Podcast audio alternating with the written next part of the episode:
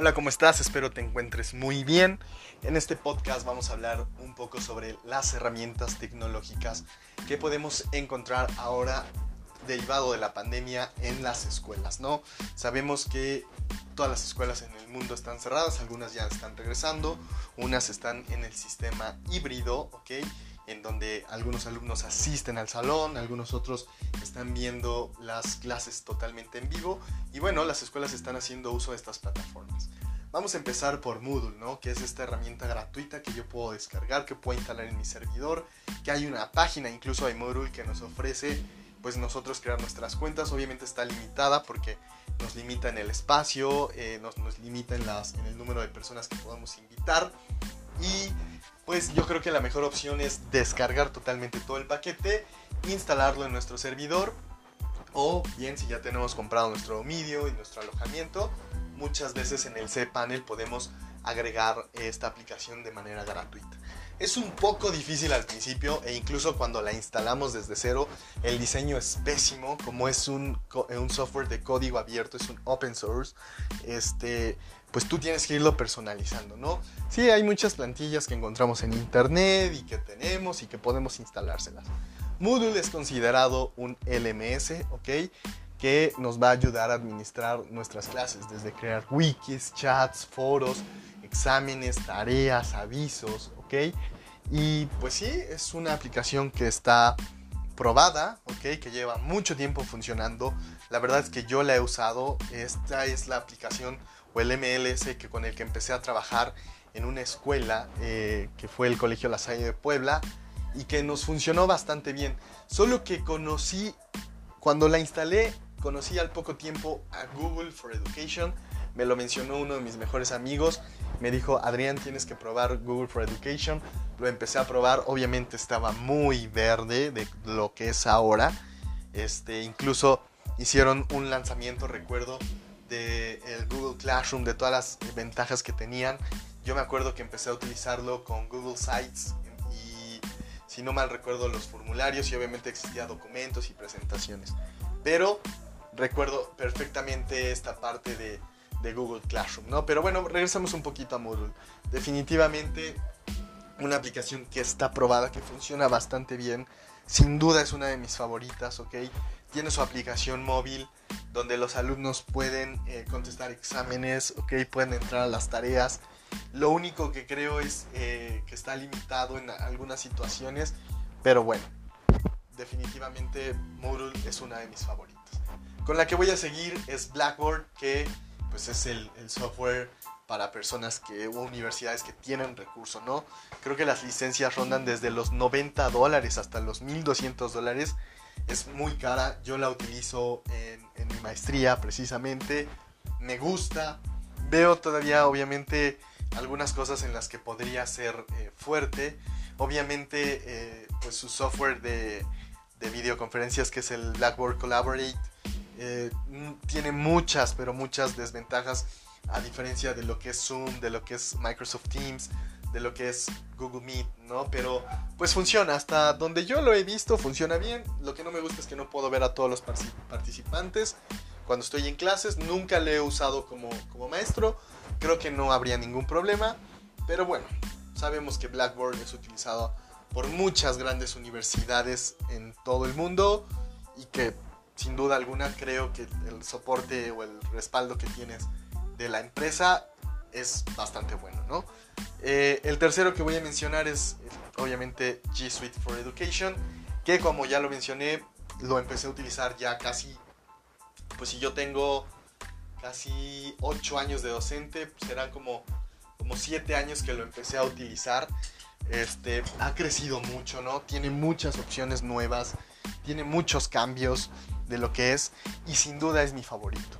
Lo que sí no me está gustando mucho es que están pues agregándole ya muchas cosas al, al Google Enterprise, ¿no? Que es la, la versión de paga. Definitivamente Google tiene todo el derecho porque ya vio el negocio ahora con esta parte de la pandemia y pues tiene que empezar a cobrar porque al principio era gratis, te registrabas si eras un dominio.edu.mx o comprobabas que eras una escuela, te lo, te lo daban de manera gratuita todavía lo siguen haciendo. Obviamente ya hay algunas limitaciones. Me parece que en Google Meet ya solo tienes 60 minutos para hacer tus reuniones. Este, lo de las grabaciones supuestamente lo iban a parar a partir del 30 de septiembre. No lo han parado. Me parece que siguen grabando, pero las grabaciones son temporales. Pero aquí es donde entra toda la magia. Classroom creo que es por mucho la aplicación más fácil y más intuitiva para los, para los maestros, tanto como para los alumnos como los padres de familia, con esta parte de los guardianes que ellos tienen, ¿no? Para que puedas hacer seguimiento de tus hijos en esta, en esta situación. Creo que eh, la parte de los Google Sites, la parte de los formularios, el trabajo colaborativo, eh, el tener espacio ilimitado, o bueno, casi ilimitado en Google Drive. Alguna vez me dijeron que eran 5 terabytes, incluso no son, no es como lo tengo ilimitado, son 5 terabytes. Este, pero bueno, ¿quién hoy en día sacaba esa cantidad, no? Entonces, este, pues, ¿qué más tengo que decir de, de G Suite for Education? Me gusta, tienes las ventajas de Google, te puedes certificar como maestro, educador, que eso es algo muy bueno, te enseñan cosas sobre educación, te enseñan cosas de cómo eh, llevarlas a cabo en tu salón y, me encanta, ¿no? Eh, su parte de videoconferencias, que ese es otro tema que se ha hablado mucho en, la pandemia, pues que Google Meet tiene muchas fallas, a diferencia de lo que es, este, de lo que es Zoom, ¿ok? Porque sí eh, consume más recursos. yo, lo, yo lo llevaría a esta parte.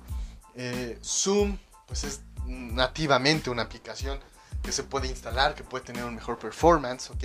Que va a trabajar mucho mejor en tu computadora o en tu dispositivo móvil, mientras que Meet si lo trabajas desde pues una computadora va a depender mucho de los recursos que tengas, ¿no?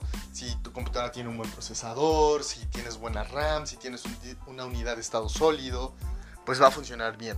Pero pues también a veces, muchas veces los alumnos cometen este error, ¿no? De que, o los, los maestros que pensamos que nuestra tecnología antigua de hace cinco años va a tener que trabajar igual que, que en Zoom, ¿no? Eh, esto yo lo menciono porque he vivido esta experiencia en una de las escuelas en las que estoy trabajando. Empezamos a trabajar con Zoom y después nos cambiamos a Meet y muchos decían es que esto, es que el otro, es que funcionaba mejor en, Zoom, pero yo creo que, que Meet en algún momento por la empresa de la que viene, este, se va a comer a todos.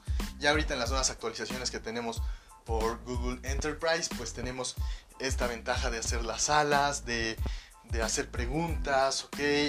De microfonear, eh, no, aquí no permite lo del micrófono, de no de limitar el chat a, las, a, los, a, los, a los participantes, de limitar el compartir pantallas, pero bueno, yo he trabajado bastante bien con con Google Meet no tengo ningún problema, como se los digo, funciona bien.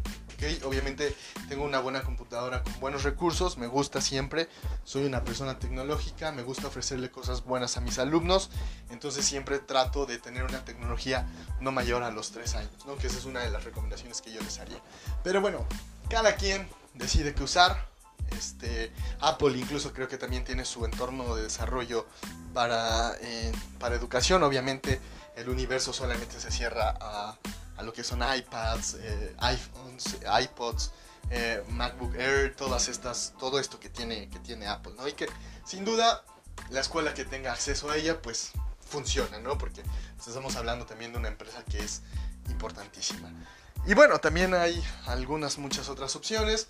Muchos eh, se ingenian la parte para utilizar solamente Drive o utilizar alguna otra nube, utilizar un blog utilizar algo y subir sus contenidos a sus clases, ¿no? Pero pues hoy en día creo que si no contamos con alguna estrategia que nos lleve a dar nuestras clases con esto, pues no, no, estamos, no estamos llevando educación de calidad a nuestros alumnos y que hoy en día por esta incertidumbre de cuándo va a acabar la pandemia, pues lo necesitamos, eh, lo necesitamos tener.